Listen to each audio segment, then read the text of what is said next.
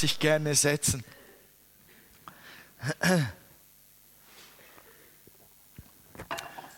Durch äh, die Technik, die nicht funktioniert im Bereich des Internets, habt ihr leider keinen roten Faden hier oben sichtbar, kann euch keine PowerPoint liefern und das ist noch doppelt schwer, weil das Thema eigentlich gar nicht so einfach ist zu behandeln.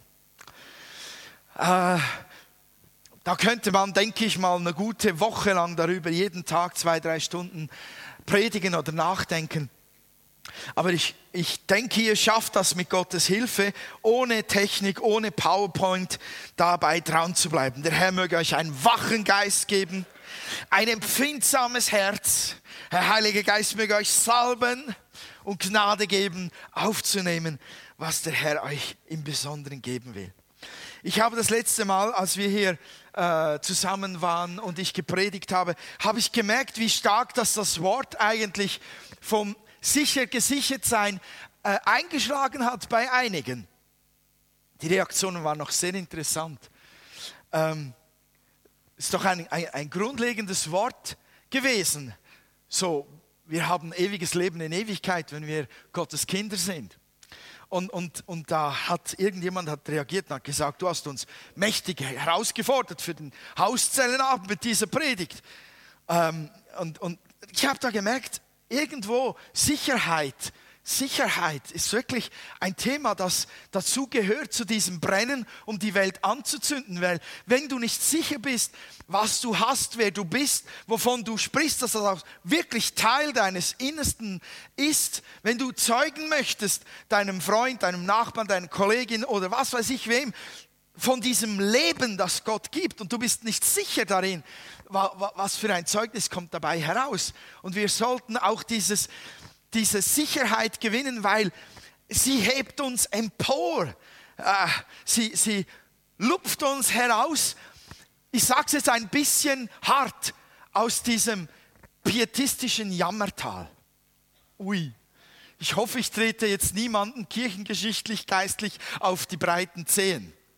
Aber wisst ihr, jede Epoche jede Epoche der Christenheit hat einfach nun mal ihre Schlagseite irgendwo. Und da gibt es ganz gute Dinge darin. Die sind da, die sind richtig, die sind gut.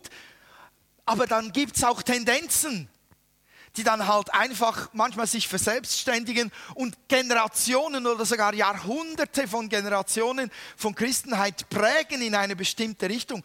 Und da gibt es eine Prägung, aus der wir alle herauskommen. Und das ist die, die, die, die, die uns nach, ein wenig nach unten zieht. Ich bin ja nichts, ich habe ja nichts, ich kann ja nichts, ich bin ja nur ein Wurm in Gottes Augen und auch als Christ soll ich ja möglichst demütig, das heißt dann oft übersetzt deprimiert daherlaufen und ja, es ist eine Predigt, ich, ich überspitze. Aber auch in den Gebetshaltungen, da spürt man manchmal, wo die Prägung liegt ja Herr, wenn du heute vielleicht Zeit hast und Lust und ein wenig dich irgendwie um mich bemühen möchtest und findest noch, ich wäre ein wenig ein guter Kerl, hätte es ein bisschen verdient, dass du gnädigerweise und äh, mein demütiges Knechtsgebet annehmen würdest. Versteht ihr, was ich meine? Wir kommen aus dieser Tendenz heraus und diese Prägung, die liegt auf uns. Wir haben Mühe, uns zu lösen und in eine Stellung hineinzukommen aus dieser Prägung heraus. Und so viele gute Bücher, so viele gute Gottes Männer und Frauen haben Zeugnis gegeben in vielen guten, ausgezeichneten Büchern, die, die aber aus dieser Prägung heraus gegeben wurden. Und ich glaube einfach, dass wir in diesen Stand, in diese Sicherheit des Standes hineinstehen sollen, auch in der Denkweise, damit aus dem heraus etwas fließt, worauf die Welt schon lange wartet. Und deshalb bleibe ich bei diesem Thema äh, der Sicherheit und ich, ich, ich hau da noch mal drauf in einer anderen Weise, äh, indem ich mit euch Johannes 17 anschaue. Mir ist in den letzten Wochen und Monaten dieses Wort immer wieder begegnet.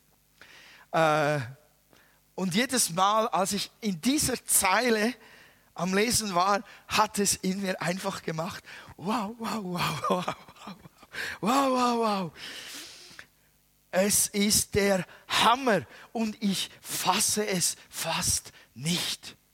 Und seit Wochen und Monaten bin ich dabei, dass ich immer wieder Zeit habe vor dem Herrn und sage, und Herr, ich möchte dieses Wort aufnehmen. Ich möchte da hineinstehen. Ich möchte das glauben. Und wenn ich darin bin, baut mich das so auf. Ich habe mir gesagt, das muss ich mit euch ein wenig teilen versuchen. Also das Thema heute Morgen ist gesicherte Herrlichkeit. Gesicherte Herrlichkeit. Und mir ist es wichtig, hier weiterzufahren und die Sicherheit unserer Gemeinde zu sichern.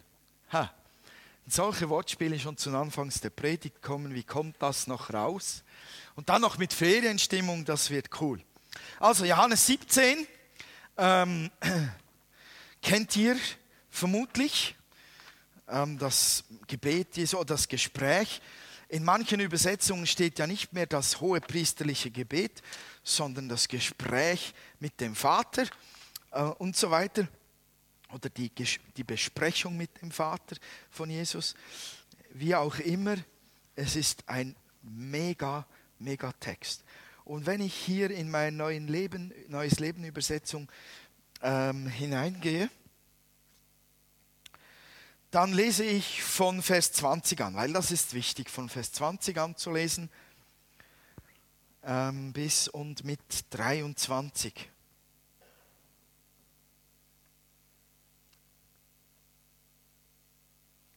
Ich bete nicht nur für diese Jünger, sondern auch für alle, die durch ihr Wort an mich glauben werden. Ich bete für sie alle, dass sie eins sind, so wie du und ich eins sind, Vater, damit sie in uns eins sind, so wie du in mir bist und ich in dir bin und die Welt glaubt, dass du mich gesandt hast.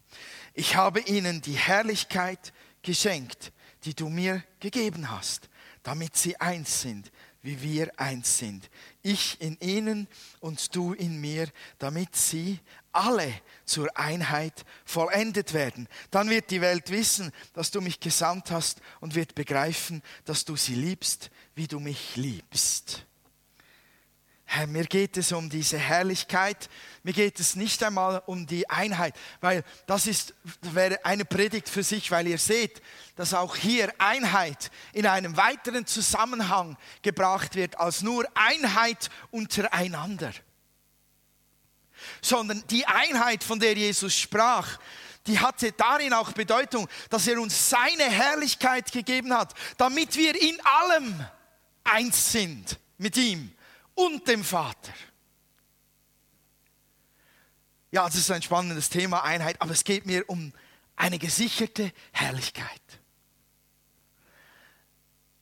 Ist euch bewusst, ist uns wirklich bewusst, ihr lebt, leben wir wirklich mit dieser Haltung, mir wurde dieselbe Herrlichkeit geschenkt, die Gott der Vater Jesus gegeben hat.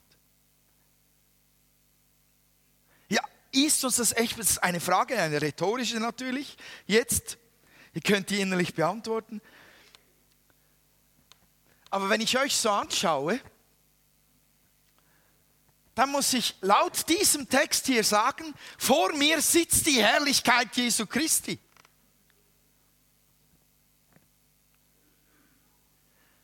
Und guck mal nach links und rechts, wie die Herrlichkeit Jesu Christi aussieht. Schaut nicht auf die Flecken und Runzeln und Falten und die Tränensäcke unter den Augen. Das ist noch nicht verherrlicht. Das ist noch Fleisch. Fleisch, so wie es die Natur oder Gott in seiner Gnade in die Natur hineingelegt hat. Und das zerfällt. Aber dieser Text sagt das.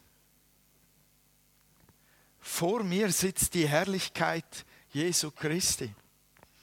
Schon ein komisches Gefühl. He? Und wenn ich, wenn ich jetzt mal Nachrichten machen würde, Gemeindenachrichten, kann ich mir vorstellen, dass tendenziell eher nicht über die Herrlichkeit gesprochen wird der Gemeinde, sondern über die Unherrlichkeiten in der Gemeinde. Dabei ist doch das eine viel tollere Botschaft. Du hast Herrlichkeit Jesu neben dir sitzen. Du bist in deiner Zelle mit Jesu Herrlichkeit umgeben. Du bist in deiner Familie, soweit du einen Mann oder eine Frau hast, die an Jesus Christus glaubt, die sein Kind ist. Hat sie die Herrlichkeit, hat er die Herrlichkeit Jesu empfangen? Und du bist mit ihm zusammen, mit der Herrlichkeit Jesu Christi. Und dann bist du noch durch das in die Einheit hineingezogen mit Gott dem Vater, Gott dem Sohn und Gott dem Heiligen Geist. Denn er ist Teil dieser Herrlichkeit. Tja, woran sieht man Herrlichkeit? Eben nicht zuerst mal dran an einem faltenlosen Gesicht. Das ist für, für uns heutzutage ganz normal. Herrlichkeit sehen wir im Fernsehen, hoch drei, geliftet, gefalzt, geschnippelt, gestreckt, äh, gestrafft, aufgepumpt. Ja. Ich frage mich, was die machen. Es ist zwar ein wenig makaber, aber was machen die mit all dem Silikon, wenn die Leute gestorben sind? Das muss ja raus. Ah, ist das grusig.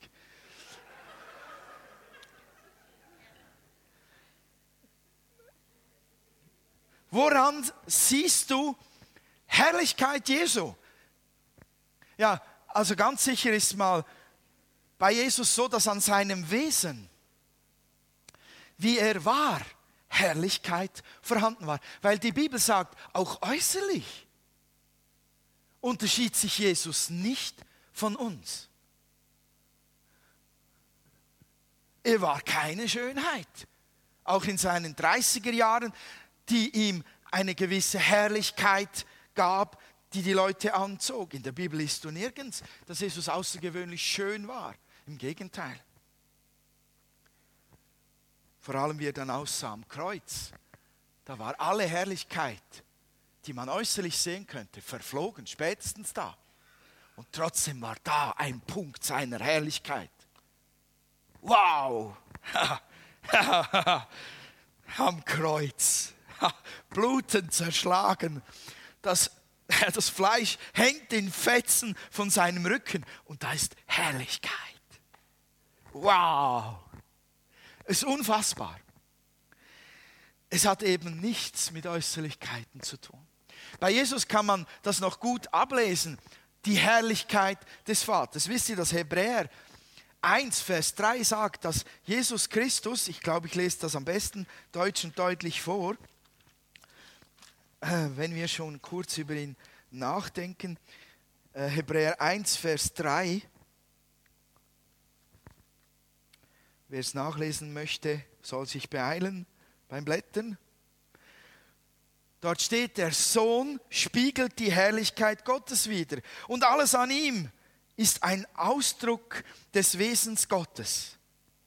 Er erhält das Universum durch die Macht seines Wortes. Nachdem er uns durch seinen Tod von unseren Sünden gereinigt hat, setzte er sich auf den Ehrenplatz an der rechten Seite des herrlichen Gottes im Himmel. Der Sohn spiegelt die Herrlichkeit Gottes wider.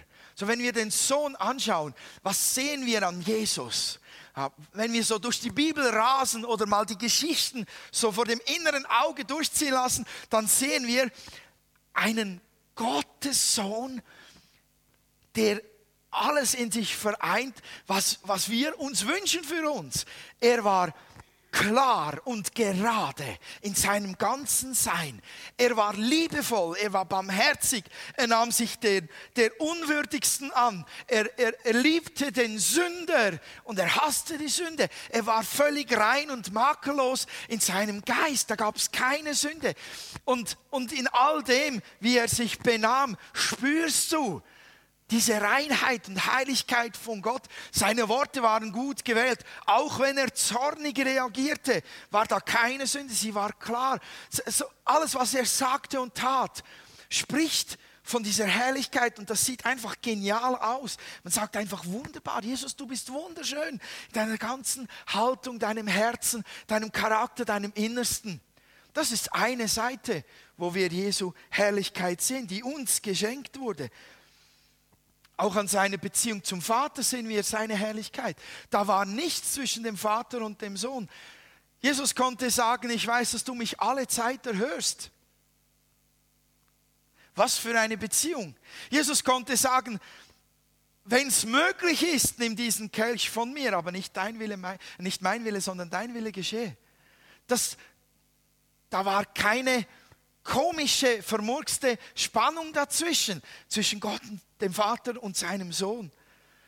Und dann gibt es noch sein machtvolles Handeln, weil Herrlichkeit, ich komme da dazu, Herrlichkeit hat etwas mit der Offenbarung von diesem übernatürlichen Gott zu tun. Seine Wunder, die er tat, wie er einfach diese Physik auf unsere Erde außer Kraft setzte und einen Sturm stillte, das ist Offenbarung von Herrlichkeit, von, unserem übernatürlichen Gott. Also wenn wir Jesus anschauen, sehen wir Herrlichkeiten in x Varianten. Und diese Herrlichkeit hat er uns gegeben. Und das überfordert uns doch irgendwie, oder? oh Mann, wenn ich doch nur so heilig sein könnte wie Jesus. Wenn ich diese Herrlichkeit, die du mir gegeben hast, doch nur umsetzen könnte, so in der Liebe zu den Menschen. Oder auch in dem Handeln, wo es Wunder braucht. Das ist eine echte Spannung. Also lasst uns das doch ein wenig noch bearbeiten. Weil es ist gut, dass wir Spannungen haben und dass wir sie ertragen lernen müssen. Was heißt eigentlich Herrlichkeit? So im Urtext könnte man sagen, Herrlichkeit heißt eigentlich Schwere, Macht, Würdigkeit, Ansehen, Glanz, Pracht, Vollmacht, einfach gesagt. Und Jesus kam, um dieses Gewicht, diese Herrlichkeit, diese Ehre, diese Macht, diese Pracht vom Vater uns zu demonstrieren, in diese Welt hineinzubringen. Das ist Reich Gottes, das er da aus dem Himmel herabgezogen hat in sich vereinigt hat und verteilte, andauernd verteilte und demonstrierte. Deshalb hat die Welt ihn nicht gern gehabt. Weil diese Welt sich so unterscheidet von der anderen Welt, die er hineinbrachte in unsere Welt. Das heißt eigentlich, die Herrlichkeit, die er uns gegeben hat, Bedeutet, er hat dir und mir seine Pracht, seine Macht, sein Gewicht, seine Autorität, seinen Ruhm, seine Ehre, seine Würde hat er dir gegeben. Wow, wow, wow, wow, wow, wow. Wir stehen alle Haare zu Berg. Im positiven Sinn.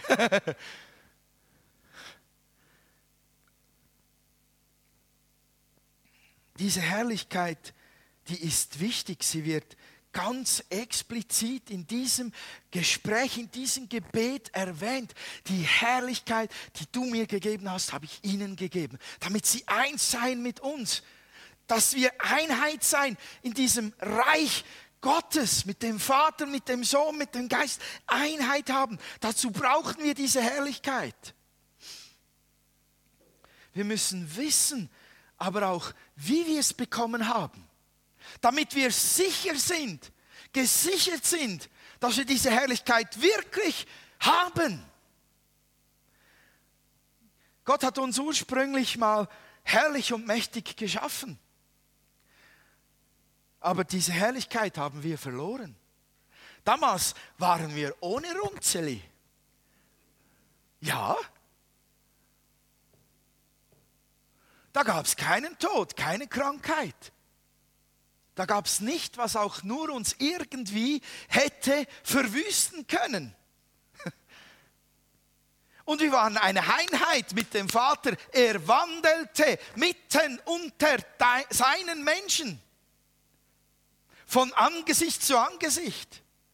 Oh, wie, wie schauen wir Mose an, von dem geschrieben steht, dass er Gott begegnen konnte von Angesicht zu Angesicht. Wir wissen, dass das natürlich die Rückseite Gottes war weil er sonst gestorben wäre. Aber schon, schon rein dieser Gedanke, wenn wir den weiter verfolgen, ist der Hammer. Und wenn wir dann noch sehen, was es bedeutet, mit dem Vater so zusammen zu sein, die Herrlichkeit Gottes legte sich auf Mose.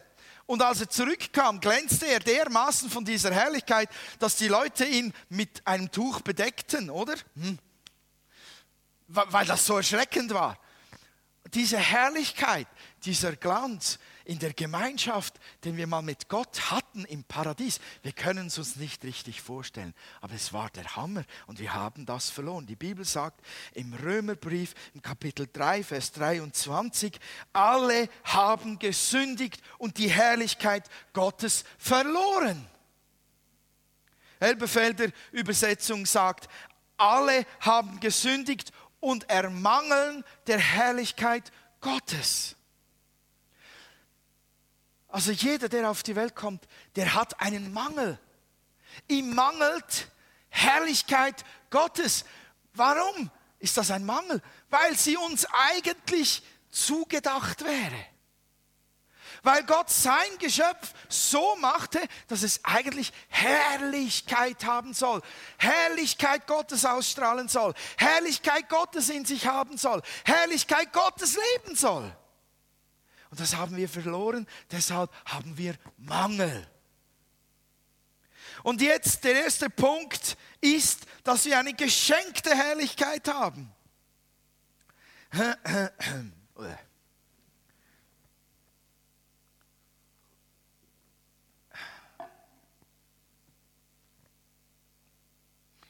Jeder, der nun umkehrt von seinem Weg, als natürlicher Mensch ohne Gott und eine Beziehung zu Gott eingeht, sich von Jesus Christus retten lässt, der eine Neugeburt durch den Heiligen Geist erfährt, jeder wird jetzt von diesem Mangel erlöst. Und er wird mit dieser Herrlichkeit angetan. Dieser Mangel wird ausgeglichen. Total ausgeglichen. Da gibt es keinen Mangel mehr. Leute, es gibt da nichts mehr, das wir verdienen können. Auch wenn wir in unserer Prägung denken, wir müssen noch mehr Herrlichkeit anhäufen. Wir müssen uns das anschaffen. Das, das ist nicht nötig. Wir haben die Herrlichkeit geschenkt bekommen. Durch Jesus Christus. Das ist mal das eine. Und dann wird sie uns nochmal verdoppelt geschenkt durch das Gebet von Jesus.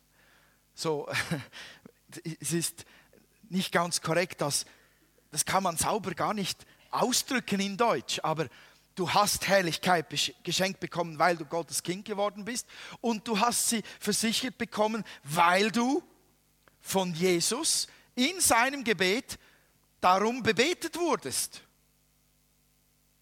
Und ich sage euch eins, Jesu Gebete wurden immer erhört. Hat er selber gesagt. Ich danke dir, Vater, dass du mich alle Zeit erhörst, bevor er den Lazarus aus dem Grab herausgeholt hat. Könnt ihr nachlesen. Wie eins ist Gott mit sich? Total so hat er uns auch total eins gemacht mit ihm. Wir haben eine zweifache Versicherung. Wir können darauf bauen, dass wir die Herrlichkeit bekommen haben, geschenkt durch die Erlösung in Jesus Christus, geschenkt durch das Gebet Jesu für uns. Es ist sein tiefster Wunsch, dass wir eins sind mit ihm und dem Vater. Deshalb können wir darauf bauen, gesichert sein. Wir haben die Herrlichkeit Jesu empfangen. Und er betet auch so in Bezug auf seine Jünger, die um ihn herum sind. Betet er so, ich habe ihnen die Herrlichkeit gegeben, die du mir gegeben hast. Also Gegenwart und Zukunft ist da schon vollbracht, ist da schon drin. Jesus spricht davon, ich habe diesen meinen Jüngern deine Herrlichkeit, die du mir gegeben hast, schon gegeben. Also es ist vollbracht. Und er betet ja, darum habe ich es gelesen, für alle die, nachher kommen und glauben werden, betet er das auch. Auch wir haben diese Herrlichkeit schon bekommen. Das ist etwas, was in der Gegenwart ist. Das ist jetzt.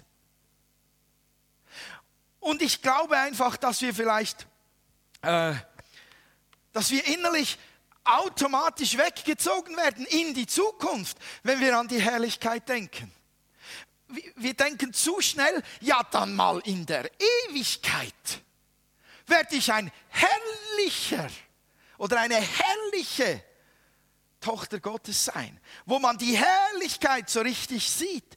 Das ist wahr. Wir leben in einem Jetzt. Wir haben diese Herrlichkeit schon empfangen, aber es ist ganz klar in, in diesem Fleisch da, in dieser Zeit jetzt, bricht das noch nicht total durch. Das kommt schon noch. Aber Leute, wir warten doch nicht immer erst auf den Himmel, bis wir den Willen Gottes tun, bis wir Dinge glauben, bis wir Dinge wagen oder umsetzen, sondern wir tun das ja auch schon im Jetzt. Also sollten wir auch im Jetzt diese Herrlichkeit als etwas jetzt Gegebenes nehmen und zu sagen, wow, ich bin mit Pracht, ich bin mit Macht, ich bin mit Ehre, ich bin mit Herrlichkeit, mit Vollmacht, mit Autorität, mit Gnade ausgestattet. Jetzt hier. Das habe ich mir gerade noch bremsen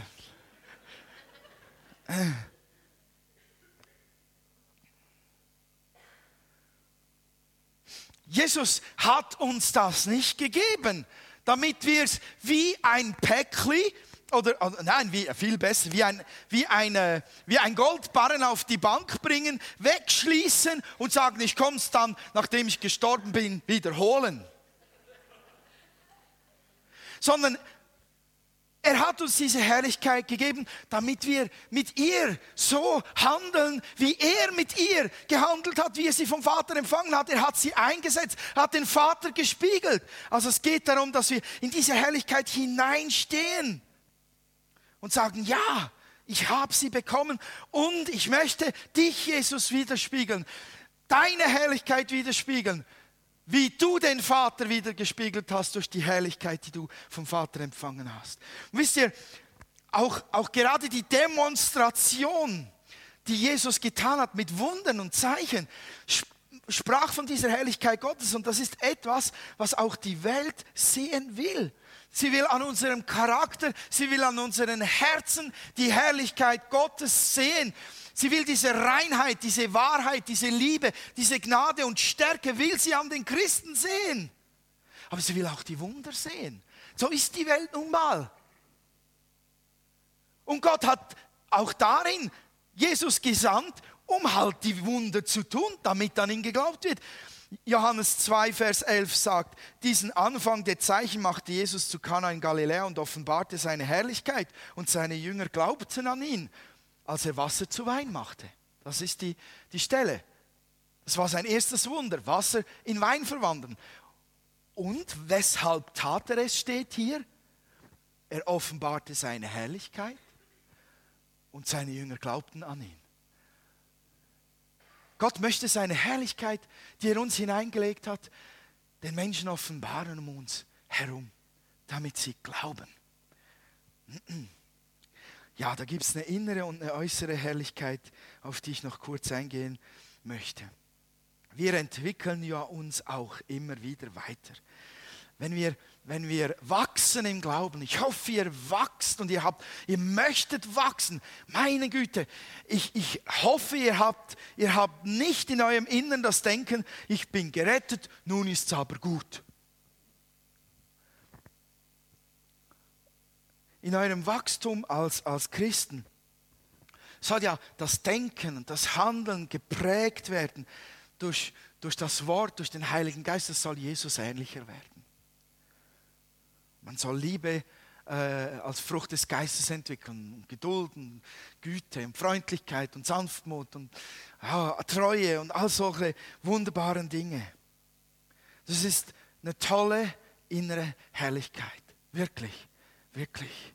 Aber ich möchte nicht, dass wir in unserer Gemeinde die innere Herrlichkeit ausspielen gegen die äußere Herrlichkeit. Ich erkläre euch das. Hm, keine Angst. Ich habe es schon angetönt vor drei Minuten. Wisst ihr, ich glaube auch, dass durch die Not, die Spannung, die wir haben, dass wir nicht so viele Wunder erleben, wie wir es vielleicht von anderen Gebieten hören oder wie ich es zum Beispiel gesehen habe in, in, in Reading, in der Bethel Church, dass wir einfach unter Druck geraten. Wir bekommen eine, eine Last, die Gott uns gar nicht auflegen möchte. Und unter diesem Druck, ja, es muss, müssen Wunder geschehen, es müssen Zeichen da sein da bricht man gerne zusammen und ich glaube, auch darin ist, ist ein großer Teil der Generationen von Christen zusammengebrochen, hat aufgegeben und wurde umgeprägt in den Gedanken, die innere Herrlichkeit ist größer und wichtiger als die äußere Herrlichkeit. Das ist einfach nicht wahr. Gottes Herrlichkeit ist innerlich und äußerlich. Er ist absolut perfekt und wunderbar, prachtvoll und mächtig, rein und heil, heilig und herrlich in seinem Wesen. Und aus diesem Wesen hat er alles geschaffen. Und er hat jeden Tag, an dem er geschaffen hat, gesagt, und es war sehr gut. So sind auch die Wunder, die er tut, sehr gut. Die Wunder, die Jesus getan hat, sehr gut. Das geht einfach miteinander überein. Wir dürfen nicht aus einer Prägung heraus oder aus einer Spannung oder auch Müdigkeit heraus, aus, aus einem Druck heraus aufgeben und, und diese Seite betonen. Ja, innerlich bin ich wunderbar herrlich. Und das ist viel wichtiger, als dass hier jetzt einer ein Wunder erlebt. Weißt du? Quatsch. Natürlich aus, aus einer herrlichen Herrlichkeit, einer inneren Herrlichkeit fließt natürlicherweise auch viel nach außen, was dann herrlich ist. Und aus einer unherrlichen Innerlichkeit fließt auch in der Regel nicht sehr viel Herrliches heraus, sondern eher Unherrliches. Aber wir dürfen diese zwei Dinge nicht gegeneinander ausspielen. Bitte Bitte lasst uns diese Spannung aushalten. Wunder, Heilung, Propheten, Befreiung von bösen Mächten, das sind alles Elemente dieses Gesamtpaketes der Herrlichkeit Gottes, die Jesus bei sich hatte. Und das hat er uns gegeben. Und wir nehmen es an, wir lassen uns herausfordern und sagen, jawohl, innerlich und äußerlich, du hast die Herrlichkeit mir gegeben, jetzt schmeiße ich das ins Leben hinein und ich setze es ein. Und was geschieht, überlasse ich dir. Ich löse mich von dieser Angst und von diesem Druck und dieser Prägung. Ja, hm, wie mache ich da weiter? Da kommt noch was. Ich glaube, wir müssen da wirklich diese Spannung aushalten. Auch der Frust darüber, was in uns noch nicht herrlich ist und im anderen nebendran.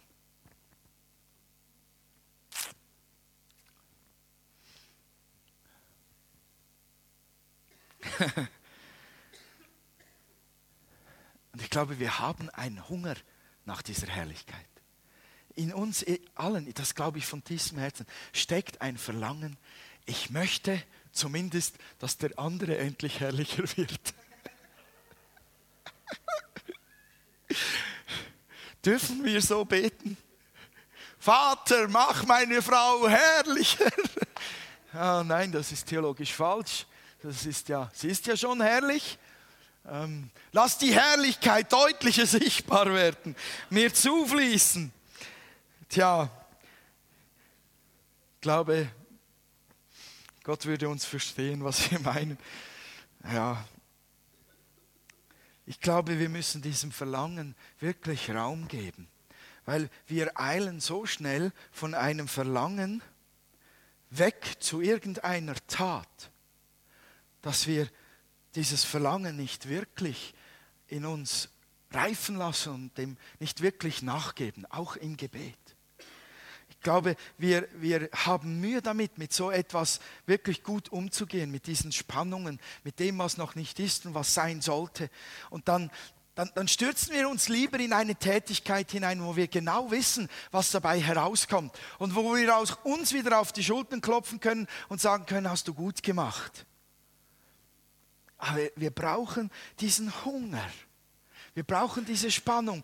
Wir brauchen das, darin sitzen zu bleiben und darüber nachzudenken und, und darüber zu beten. Wir brauchen es, weil wisst ihr, was geschieht? In mir geschieht Folgendes.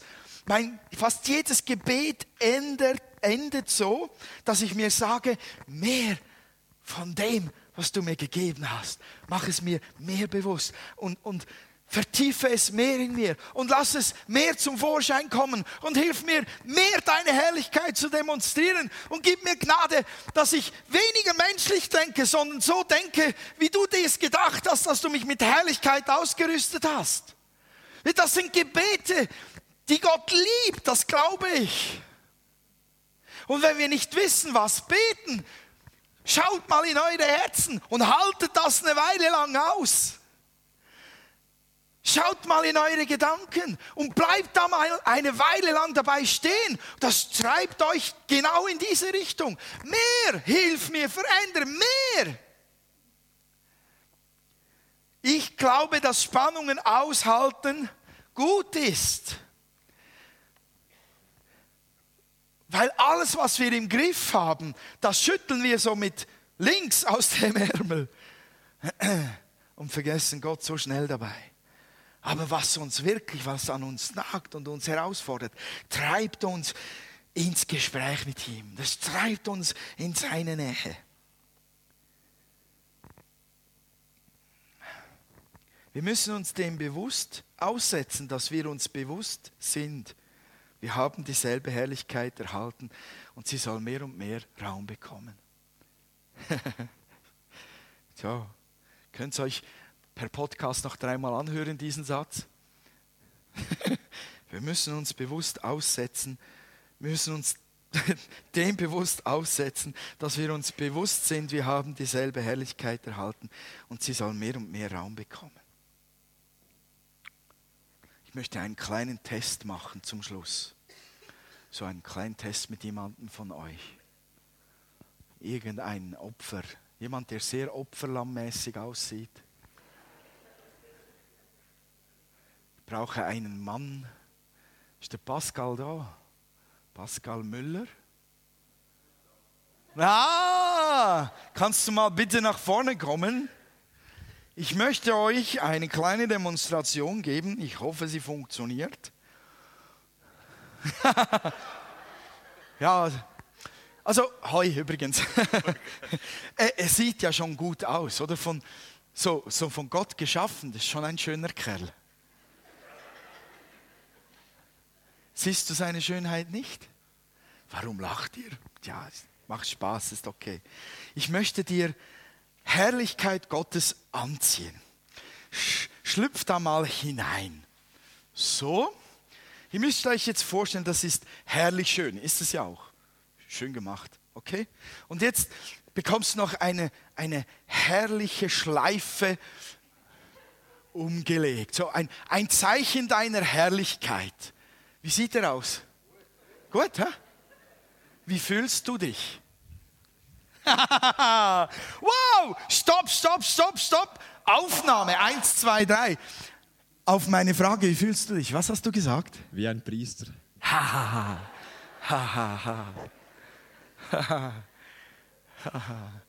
oh, das geht sogar ins selbe Thema hinein. Wenn du, wenn du so äh, ein besonderes Kleid anhast, und du fühlst dich wie ein Priester. Was heißt dann das genau? Äh, könnte man sagen, das ist, du, du fühlst dich als etwas Besonderes? Ja, geht in die Richtung. Okay. Eine gewisse Würde. Eine gewisse Würde. Würde! Es funktioniert! Wow! Pascal ist ja auch ein Schlauer, oder? Der weiß genau, wo ich hin will. so, wenn jetzt das das kleine Kleidchen hier die Herrlichkeit Jesu demonstriert, die du bekommen hast, die Pracht, die Vollmacht, die Autorität, die du angezogen bekommen hast durch Jesus Christus, würdest du sagen, dass das ein besonderes Gefühl ist? Muss ich ja fast. Nein, das kann, ich so bestätigen. Gut, wenn jetzt in, in, in dieser Bekleidung, in diesem besonderen Gefühl, dir Gott sagen würde, bitte, gehe und tue das oder das für mich, im Unterschied zu sonst, wenn du ohne diese besondere Robe unterwegs bist, wie würdest du dich dann fühlen? Ja, der Unterschied ist natürlich, dass ich so ähm, physisch fühle, dass quasi Gott in Anführungszeichen mit mir ist. Also dass ich aus ihm handle und nicht mehr aus Pascal Müller. Cool. Ich denke, das ist äh, cool. der Unterschied. Cool. Super, es hat funktioniert. Ich, äh, soll ich es dir ausziehen oder möchtest du dich noch ein wenig besonders fühlen? Es ist relativ warm. Okay. Ist übrigens für ein Theater genäht worden. Ich glaube, es war Doris Latzer. Dankeschön. Applaus, genau.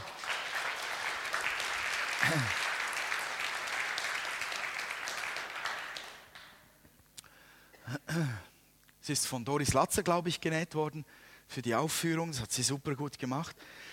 Äh, ich, ich, äh, ich will auf etwas hinaus mit diesem Bild.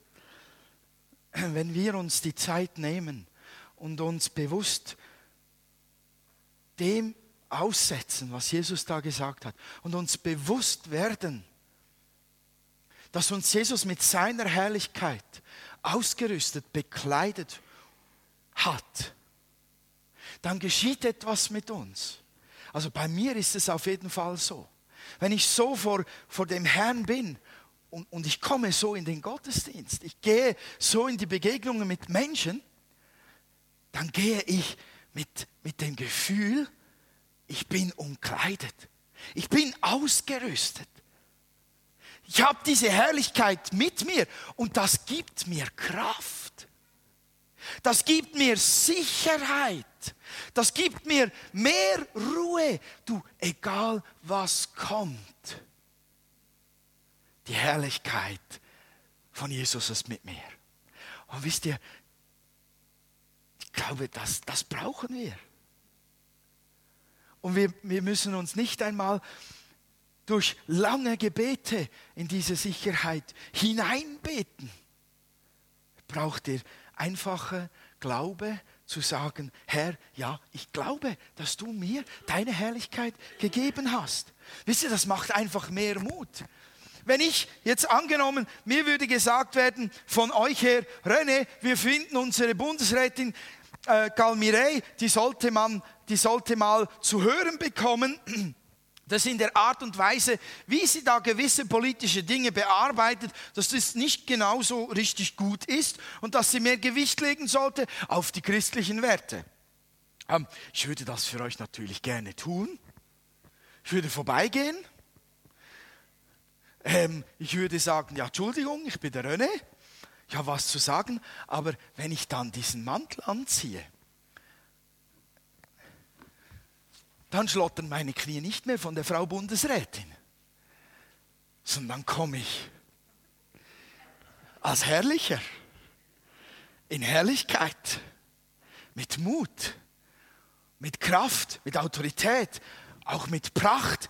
Und das kommt immer raus. Komme ich zu der Galmire und sage, wir haben was zu sagen. Hm.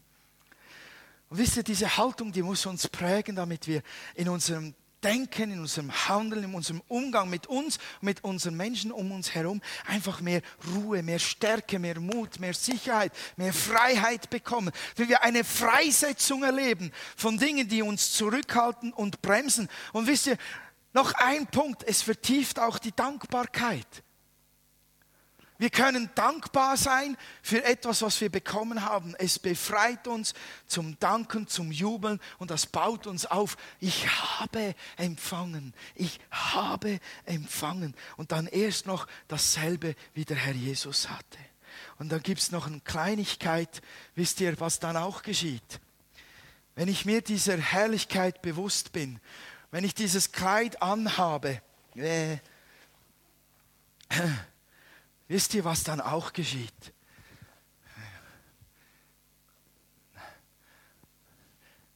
Wenn man so bekleidet ist, da hebt man Sorge zum Kleid. Dann, dann ist man vorsichtig. Dann möchte man das nicht beschmutzen. Ihr wisst, worauf ich hinaus will? Ein Hochzeitskleid möchte niemand befleckt sehen am Hochzeitstag. Ja? Ich hatte einen lieben Freund getraut. Das war der Tollpatsch Nummer eins auf der Erde. Ich habe, glaube schon mal etwas über ihn gesagt.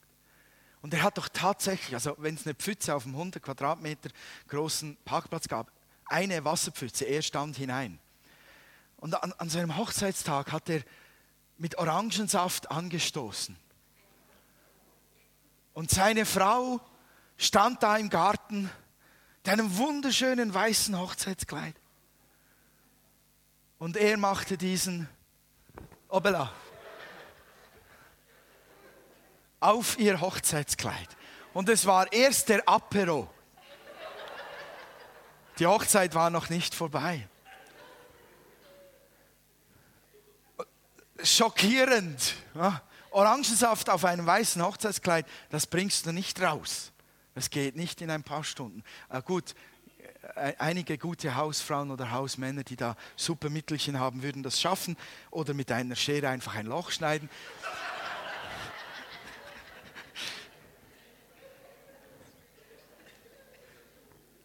Wisst ihr, es war ja schon für den Bräutigam schlimm. Für die Braut war es ja noch schlimmer. Die lief den ganzen Tag im Bewusstsein herum. Ich habe dann einen riesen Orangensaftfleck auf dem Hochzeit. Jedes Foto Orangensaft.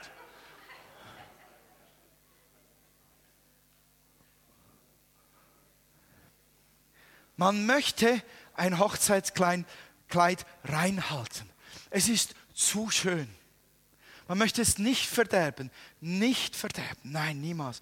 Und wisst ihr, wenn, wenn du deiner Herrlichkeit bewusst bist, die der Herr dir gegeben hat. Ich rede nicht von deiner menschlichen Herrlichkeit, von der, die Gott dir gegeben hat. Wenn du diese Herrlichkeit aufnimmst, dir dessen bewusst bist, wenn du dir sicher bist, ich habe die Pracht Gottes bekommen, ich habe den Glanz Gottes, die Schwere, das Gewicht Gottes, die Ehre Gottes habe ich bekommen. Das habe ich. Wie ein Kleid deckt es mich. Es deckt mich auch inwendig. Ich trage das mit mir. Weißt du, dann gehst du der Sünde aus dem Weg. Weil du nicht möchtest, dass das befleckt wird. Und es ist nicht mehr, nicht mehr derselbe Krampf. Oh, ich darf nicht sündigen. Sondern es geht mehr in die Richtung, nein, ich möchte, dass diese Herrlichkeit herrlich bleibt und nicht versaut wird. Ja, wir wissen ja, wir haben Vergebung. Wir wissen ja, dass wir weiter sündigen. Wir sind in diesem Kampf drin. Aber natürlich zieht es dich einfach mehr dahin, dass du sagst, nein, diese Herrlichkeit verderbe ich nicht. Das ist ein Nebeneffekt, den ich mega cool finde. Anstatt diesen Krampf dann zu produzieren, ja, warum eigentlich soll ich nicht sündigen? Weil es mir befohlen wurde verändert sich total durch die Sicht, ich bin herrlich ausgerüstet mit der Pracht Gottes und die möchte ich nicht verderben. Das ist ein ganz anderer Blickwinkel. So, und jetzt sollte ich endlich einen Punkt machen und Amen sagen. Macht euch nicht schlechter, als ihr seid. Ändert eure Haltung darin. Ihr braucht euch die Herrlichkeit nicht zu erarbeiten. Ihr seid berufen zur Herrlichkeit, ihr seid ausgerüstet mit der Herrlichkeit. Lebt darin, lebt sie aus, setzt sie um, innerlich wie äußerlich, seid euch bewusst, die Herrlichkeit Jesu ist euer. Lobt Gott dafür. Dankt ihm dafür.